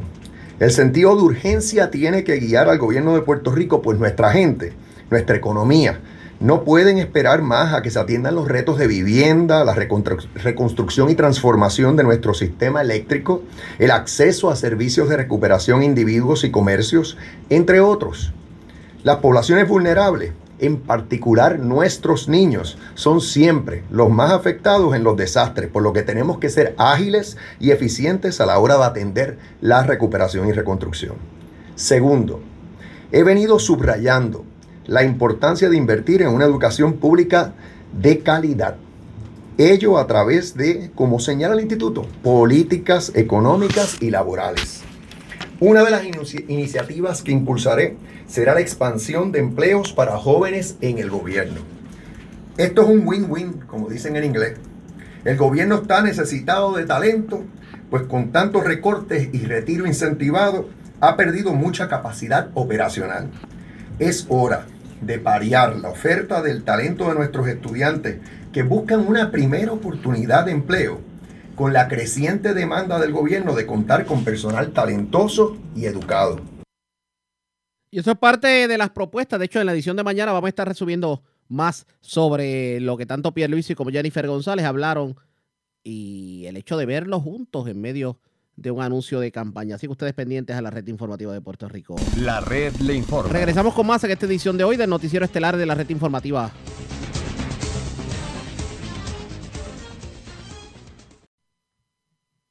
La red Señores, regresamos a la red Le Informa, edición de hoy lunes. Gracias por compartir con nosotros. Somos el noticiero estelar de la red informativa de Puerto Rico. ¿Cómo es eso de que sacaron al jefe de Costa Sur simplemente porque dijo que Costa Sur se podía arreglar en meses? Hoy Julito García de Cumbre, la red informativa en el centro, habló con Ángel Figueroa Jaramillo, el presidente de la UTIER, y esto fue lo que le dijo. Bueno, dividiendo en dos partes la contestación. Ajá. Desde el punto de vista de distribución y transmisión, obviamente tenemos los mismos problemas que toda ciudadanía está experimentando. Cada vez que cae un aguacero, por decirlo así, nos quedamos sin servicio nivel de distribución. No se ha hecho ninguna mejora eh, significativa en la distribución. Inclusive la política de la autoridad ahora es espera que se caiga el poste y cuando se caiga lo cambiamos. una, política equivocada. este, muchos ciudadanos han reportado postes podridos, postes que están prácticamente en el aire. Sin embargo, hay una política no escrita que hasta que no se caiga el poste, poniendo en peligro la seguridad y el servicio, no se cambia. Está esperando, por un lado, que lleguen los, los, famosos dineros de reconstrucción y por otro lado, eh, cruzando los dedos a ver si el proceso de privatización se, realmente se materializa, porque yo tengo una gran duda en ese proceso y el que está sufriendo al, final del, camino es el pueblo de Puerto Rico, cada día creando una opinión negativa sobre la empresa. Desde el punto de vista de generación, obviamente estamos en una situación bien vulnerable. La salida de Costa Sur del sistema es una situación que pone crítica al sistema, pero más crítico es cuando tuve unos funcionarios que no le importa absolutamente nada que Costa Sur entre en servicio. Y yo invito a los ciudadanos que nos escuchen que nos escuchan, a ver cuando ustedes han visto esa desesperación, ese entusiasmo, esa preocupación del ingeniero José Ortiz de la necesidad de Costa Azul, no, todo lo contrario. Eh, vamos a esperar un año, eso tal un año, vamos a estar peleando con plantas, con plantas portátiles, lo que obviamente eso es un negocio multi de cientos de millones de dólares, por eso es que no hay ningún entusiasmo que Costa Azul entre. En adición a eso, tenemos una flota de generación abandonada, lo venimos señalando por, por, mucho tiempo. Este, ahora estamos pagando las consecuencias de ese abandono, pero como vuelvo y repito, a la, política de José Ortiz no le importa, la política administrativa, lo único que le interesa es la situación, eh, crear la crisis para poder generar negocios con la autoridad, pues el pueblo de Puerto Rico es que paga las consecuencias, entonces estamos frente, lamentablemente, a una gobernadora que no ha atendido como Dios manda esta situación de José Ortiz, ha atendido muy cuestionablemente otras destitución de otros de otros funcionarios, pero en esta que más razón tiene y que yo te aseguro que el pueblo de Puerto Rico va a apoyar abiertamente, ni para allá mirado. Eh, y hace una semana eh, escuchamos a Ramón Aguilar Martínez, que eh, era el que estaba a cargo de la planta Costa Azul, mencionarle que no tienen que esperar un año, que eso es reparable y que puede entrar quizás en seis meses. Y entonces sale la noticia pública de que eh, fue removido de esa posición. Eh, Jaramillo, ¿qué nos puede decir? Ese es el estilo, Julio, de, de José Ortiz. Si no estás conmigo, estás en contra de mí. Y eso es bien preocupante, bien cuestionable. Una persona que le gusta perseguir, le gusta intimidar a, a los funcionarios que piensan distinto a él. Entonces, dentro de ese marco, por eso es que nuevamente la hacemos llamado a la gobernadora, porque la gobernadora, primero que nada, una gobernadora que fue secretaria de justicia, fue una fiscal en el sistema de justicia criminal del país, que sabe lo importante que es proteger a aquellos testigos o servidores públicos que le hablan con la verdad al pueblo de Puerto Rico. Y vemos una, una, una acción que está tapada detrás del manto administrativo de que es que la planta está cerrada, te voy a devolver a tu a tu puesto y más meramente es una mera excusa. Todo el mundo sabe en Puerto Rico que esa acción se da en represalia que hace un funcionario junto a otros que han dicho abiertamente que Costa Azul se puede reparar, que se puede reparar a un corto término. Y como eso no le gusta a los planes de José Ortiz, no le gusta a los negocios que se están planificando con esta crisis, este, actúan así, la gobernadora guarda silencio. Por eso es mi llamado a la gobernadora es que deje de guardar silencio y actúe como primera mandataria, como una persona de principio dentro de la justicia del país, que trabajó en el Departamento de Justicia y dirigió el Departamento de Justicia, y que estas acciones no se pueden permitir ni mínimamente, y que de una vez y por todas toma la rienda del tema más importante y de discusión en el país. Sabemos que la reconstrucción del sur es importante, sabemos que la falta de techo es importante, pero también sabemos que parte del elemento esencial para el desarrollo social y económico de Puerto Rico es el sistema eléctrico. Sin embargo, en una discusión como esa, que es a diario, esto no es un tema aislado, es a diario, de todos los desmadres que tiene José Ortiz en su administración, la gobernadora ha guardado silencio, no sé, es más, se atrevió a salir en dos momentos dados a apoyar un acuerdo con los polistas cuando todo el país, todos los estudios demuestran que es un acuerdo malo. Y cuando vio que la cosa no iba políticamente bien, pues dio un reversazo, aunque qué bueno, ¿verdad? Todo el mundo tiene derecho a rectificar. Pero precisamente en este momento, que está altamente cuestionada las acciones de la autoridad, y que quiero señalar, estos funcionarios que hoy dirigen la autoridad, la Junta de Gobierno y el director ejecutivo son funcionarios que vienen de la empresa privada. Aquí ya nadie puede decir que son empleados que son empleados públicos de carrera. Son funcionarios de una empresa privada y miren lo, el, momento más crítico que ha estado la autoridad bajo la administración de ellos. y Jaramillo, eh, para finalizar el tema de Costa Sur, este, bajo la experiencia de, de ustedes, eh, los trabajos, eh, ¿toma tanto tiempo o, es reparable o cuál es el verdadero estatus de, de Costa Azul? Pero si no sale nada, desde el punto de vista estructural, que hasta ahora no proyecta nada que pueda salir así, ¿verdad? Todo proyecta que no tiene que haber problema, pero vamos a asegurarnos. Este, esa unidad se puede reparar en dos o tres meses. El, el, reto que hay o el inconveniente que han puesto es que mientras no se hace el estudio, no se repara, entonces lleva un mes y medio que no se ha movido ni una, ni, ni, una pluma allí para hacer el estudio. Oiga, eh, y Jaramillo, mi preocupación como cliente y como ciudadano particular es que estamos perdiendo un tiempo tan valioso para repararle ese, esa planta tan importante. Viene el pico de, de, consumo, que es el verano, donde todos los aire acondicionados se encienden, y además la temporada de huracanes. Entonces tenemos un cuadro bastante tétrico en el aspecto de generación y de, de, la autoridad en ese caso. Y lo hacen con todo el propósito y la intención con toda la intención. La gente dice, pero ¿cómo es posible? Pues sí es posible. Tú creas la crisis, la profundiza, lo vimos en María. La profundiza y la gente grita lo que sea. En María recuerdo con la crisis que vivimos en enero el gobernador de entonces anunció la privatización y el país gritó privaticen hoy del 82% de, de endoso que tenía ese, esa, esa privatización, la última encuesta solamente tenía el 48%. Porque en la medida que la gente se va dando cuenta que fue un engaño, o se van educando y salen de la crisis y, y, racionan, no por emociones, sino por eh, data y discusión inteligente, pues tienen una opinión y una decisión mejor pensada. Pero en este momento, ¿qué, están haciendo para volver a la crisis? Pues crean, todo el mundo, mira, tú bien has señalado y has narrado la situación energética para los meses de verano. Y eres tú que estás afuera y más de los que llevan la rienda de la que deben saber eso de antemano, como dicen por ahí, al chavo. ¿Y por qué no han hecho nada? Precisamente por eso. Mira, hemos perdido, como te dije, mes y medio en los estudios.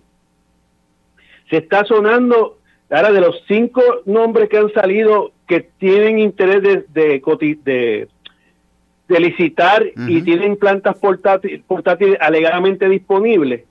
De los cinco, tres tienen contrato con la autoridad. Entre ellos uno es General Electric. ¿Tú te crees que General Electric, que fue que se le encomendó el estudio, va a tener prisa en hacerlo? si, si más rentable le es alquilar una planta. El otro es Siemens. ¿Cómo es posible que tu principal asesor del plan integrado de recursos, y que te conoce la autoridad de arriba abajo, que discute contigo cuál es el futuro por los próximos 20 años, ahora se convierte en que eso es, es, proponente de traer plantas eh, portátiles. Pues tú crees cuál va a ser la opinión. ¿Tú, sabes, de cuánto estamos hablando de este negocio? Estamos hablando de más de mil millones de dólares. Dime si por eso no se cruzan de brazos para generar mil millones. No se cruzan de brazos nada más, se acuestan y tiran la sábana para dormir. Y la gobernadora ausente en esta discusión. ¿Por qué insistió la gobernadora? Porque ya José Ortiz el país lo juzgó. Ya José Ortiz no le importa nada a la autoridad. A José Ortiz no le importa nada al pueblo de Puerto Rico. Le importa sus negocios y sus intereses. Pues la que el país tiene que pasar el juicio ahora y que tiene que asumir una responsabilidad real es la gobernadora. Y advertida está, y lo hemos hecho con buena, mucha buena intención. Y si vuelve y nos llama con el pasado con mucha buena intención vamos donde ella a darle nuestros pensamientos y que ella, pero no aguanta más esto. La dirección de la autoridad está al garete, como dice en mi barrio, totalmente al garete, de forma intencional. No crea que, este, que hay tanto tonto juntos.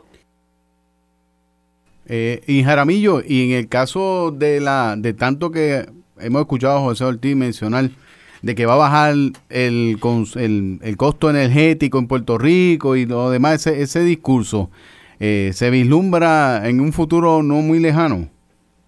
Mira, ese es el primer dato que científicamente, cuando todo el mundo le gusta escuchar, voy a hacer esto para que baje, ¿verdad? todo el mundo le gusta eso, ¿quién no? Pero cuando tú vas a la data científica, los estudios demuestran todo lo contrario. Mira, el primer ejemplo vivido, más allá de la opinión y los estudios, es cuando nos dijo en verano del año pasado que cuando, cuando apoyó por primera vez el, el acuerdo con los bonistas, que había un chavito de transición en que se consumaba el acuerdo, que si el país no se hubiera tirado y se hubiera puesto, pues tuviéramos todavía el chavito, nos dijo, no se preocupen, ese chavito es verdad, viene, pero cuando yo convierta en agosto, y estoy hablando en agosto del 2019, a gas natural, la central, la 5 y 6 de San Juan, eso va a amortiguar el chavito, por lo tanto usted no lo va a sentir. El país no le creyó, no le creímos. Estamos en febrero y todavía las plantas no están convertidas. ¿Por qué? Porque ahí hay un montón de cosas que todavía se están cuestionando. Esa compañía Newfortra acaba de salir un estudio de Capital Forum, una organización de mucho prestigio en Washington, diciendo, hey, cuidado con esa compañía, que usted acaba de llegar a la cuesta, esa compañía está en quiebra. Alguien aquí se, analizó eso. Y, esa compañía tiene un récord de atraso y de incumplimiento en montones de proyectos a nivel mundial. Sin embargo, nosotros, viene José Ortiz y la trae aquí. Así las cosas que terminará pasando con Costa Sur pendientes a la red informativa. La red le A la pausa regresamos a la parte final del noticiero estelar de la red informativa.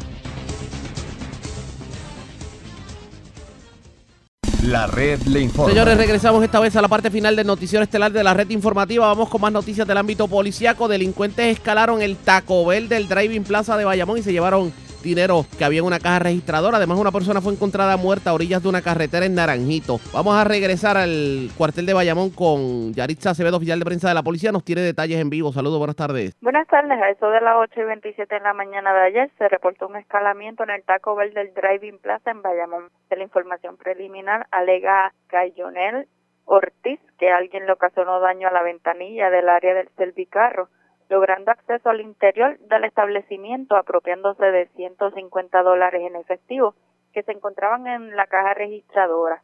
El policía municipal Iván González se hizo cargo de la investigación y una muerte sin determinar ocurrió a las 9 y 25 de la mañana de ayer en la carretera 813, kilómetro 3.5 del barrio Anones, sector Punto Fijo en Naranjito de la información preliminar se recibió una llamada eh, al alertando de una persona tirada en pavimento Al llegar la policía al lugar encuentran el cuerpo de un hombre identificado como Daniel Márquez Sáez, de 42 años de edad, el cual presentaba sangre en el área del rostro. La agente Danelis Pérez, adscrita al distrito de Naranjito, junto a agentes de la División de Homicidio del Cuerpo de Investigaciones de Vega Baja, junto al fiscal Peter Cordero, se hicieron cargo de la investigación. Gracias por la información. Buenas tardes. Buenas tardes. Gracias, era Yaritza Acevedo, oficial de prensa de la policía en Bayamón, de la zona metropolitana. Vamos a la zona central de Puerto Rico. Cuatro personas fueron arrestadas en medio de una intervención por drogas en el barrio Pueblo de Lares. Además, una persona murió en medio de un accidente de tránsito ocurrido en la carretera 10 de Adjuntas. La información la tiene Javier Andújar, oficial de prensa de la policía en Utuado. Saludos, buenas tardes. Buenas tardes, Raga, y buenas tardes a todos los amigos que escucha. Como tú bien dijiste, un, un septuagenario falleció en la tarde de ayer en un accidente de auto en Adjunta. La información que tenemos es que se recibió una llamada a través del sistema de emergencia 911 informando de un accidente de auto de carácter fatal. Esto en la carretera 10, intersección con la carretera 5516, en el barrio eh, Juan González. Al lugar llegó la gente blanca en unión a personal de emergencias médicas que informaron eh, de la ausencia de signos vitales en el cuerpo del accidentado. Este fue identificado como Domingo Rivera Torres, de 70 años, residente en Ponce. Preliminarmente se informó que Rivera Torres conducía un Kia, Kia Río color gris por la carretera 516, 5516 al llegar al kilómetro 1.5 perdió el control del vehículo impactando una valla de seguridad personal de la División de Patrulla de Carreteras se hizo cargo de la investigación de este caso. Por otro lado, continuando con la iniciativa anticrimen del área de Utuado, que dirige la Teniente Coronel Diana Crispín Reyes, se informa que con los planes de trabajo preventivo de intervención por violaciones a la Ley 22 de Tránsito, se intervino con un vehículo Toyota Tacoma eh, del 2016 color negra por estar tener instalado tintes no autorizados.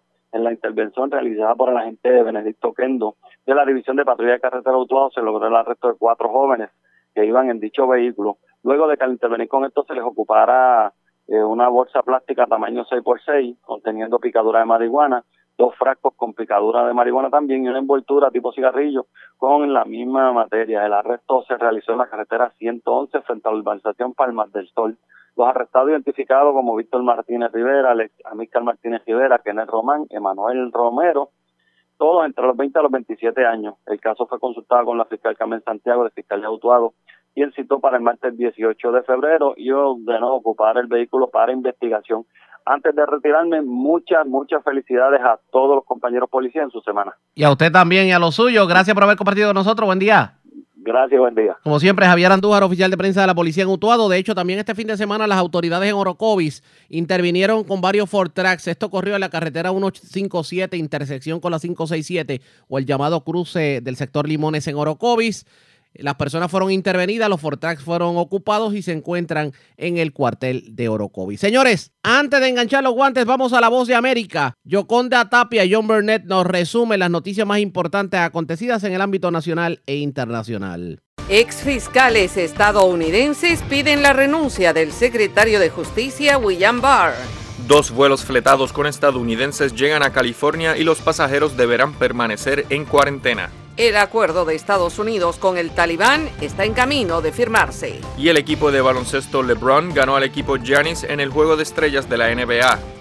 Cordiales saludos desde Washington. Soy Yoconda Tapia. Hoy es lunes 17 de febrero de 2020. Me acompaña en el estudio John Burnett. Más de 1.100 ex fiscales de Estados Unidos y funcionarios del Departamento de Justicia pidieron el domingo la renuncia del fiscal general William Barr después de que intervino para acortar la sentencia de corrupción política para Roger Stone, un confidente de mucho tiempo del presidente Donald Trump. Cuatro fiscales federales de carrera recomendaron que Stone sea sentenciado esta semana a hasta nueve años de prisión después de su condena en noviembre por siete cargos, incluyendo mentir al Congreso y manipulación de testigos, relacionado con la larga investigación de las elecciones de 2016 en la que Donald Trump obtuvo la presidencia. Pero Barr y los altos funcionarios del Departamento de Justicia expresaron su conmoción por la duración de la sentencia sugerida y Trump lo calificó como un error judicial.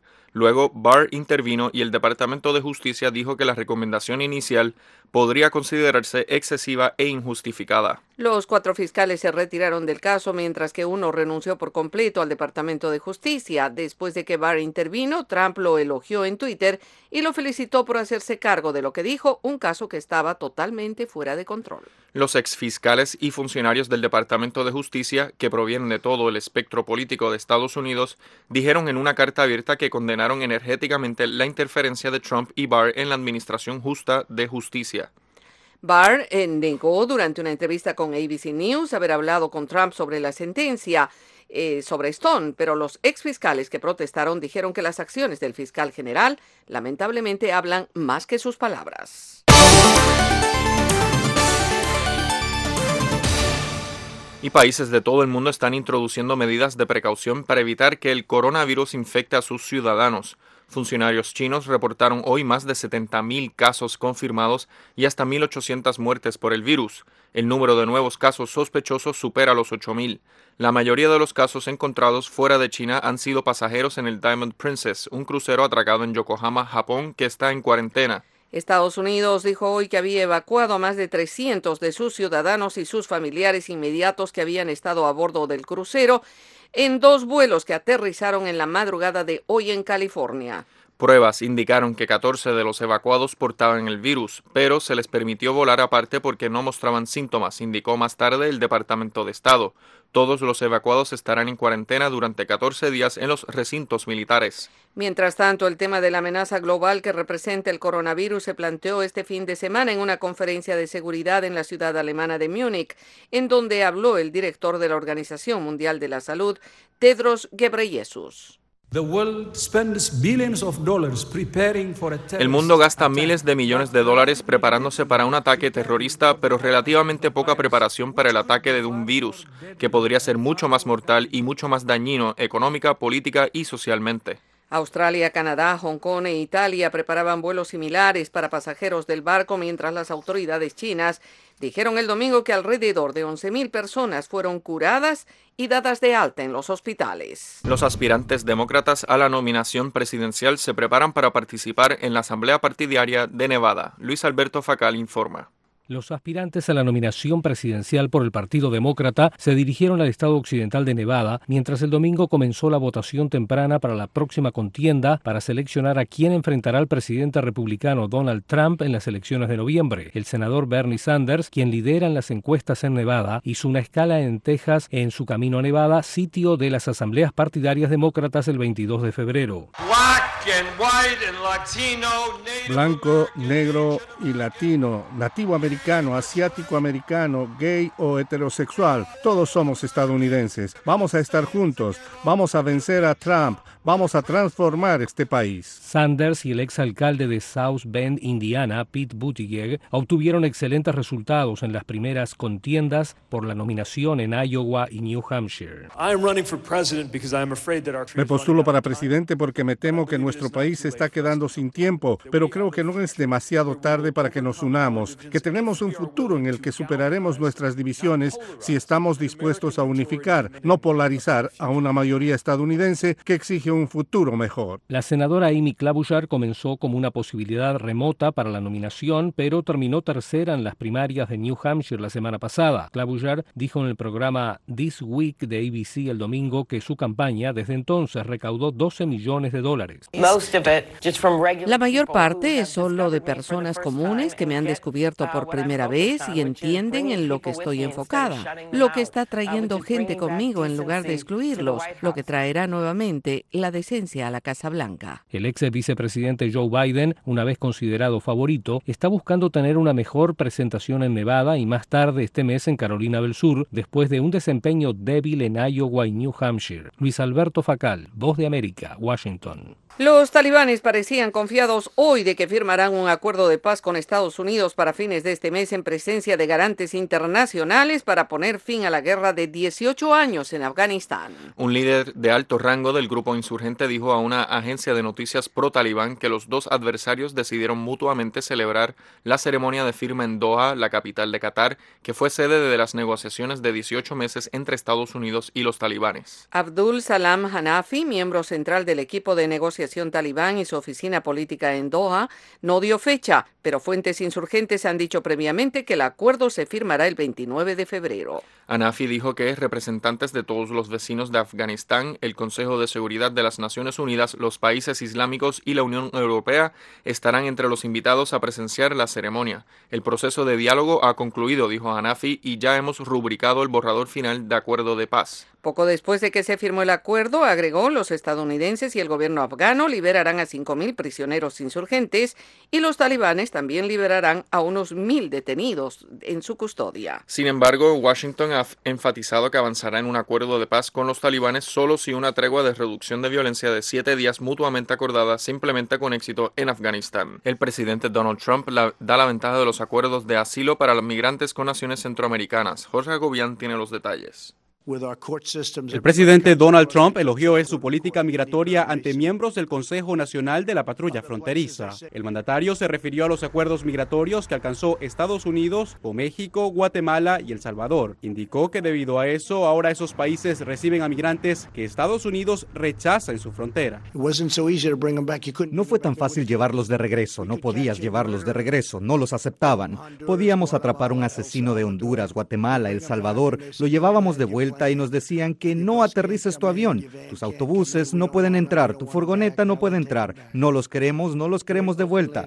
Ahora los aceptan de vuelta muy abiertamente y muy amablemente. Trump aseguró que el muro fronterizo se está construyendo, incluso de noche, y que para finales de 2020 espera tener listos más de 800 kilómetros de esta barrera. También se refirió al apoyo que, según él, recibe de todos los sectores en el país, incluidos los hispanos. Y el grupo que acabamos de ver, bueno, son hispanos porque ellos entienden mejor, casi mejor que cualquier persona en la frontera. Ellos lo entienden y ellos saben que estamos haciendo lo correcto, que no estamos jugando. En San Diego nos están rogando que construyamos el muro. El mandatario criticó a los demócratas, a quienes señala de querer fronteras abiertas, algo que han desmentido. Para la oposición del mandatario, las políticas migratorias de Trump son inhumanas y crueles. Jorge Agobián, Voz de América, Washington. Autoridades de Aruba y de Estados Unidos decomisaron una avioneta con casi una tonelada de oro venezolano de alta pureza a bordo de un avión de carga ligera que usaba siglas norteamericanas falsas con un piloto y dos tripulantes a bordo. La avioneta despegó desde una carretera solitaria en las afueras de Ciudad Bolívar, Venezuela, y al intentar aterrizar de emergencia en el aeropuerto Reina Beatriz terminó detenida por las autoridades de Aruba. En total, 932 kilos de oro venezolano de alta pureza, casi una tonelada,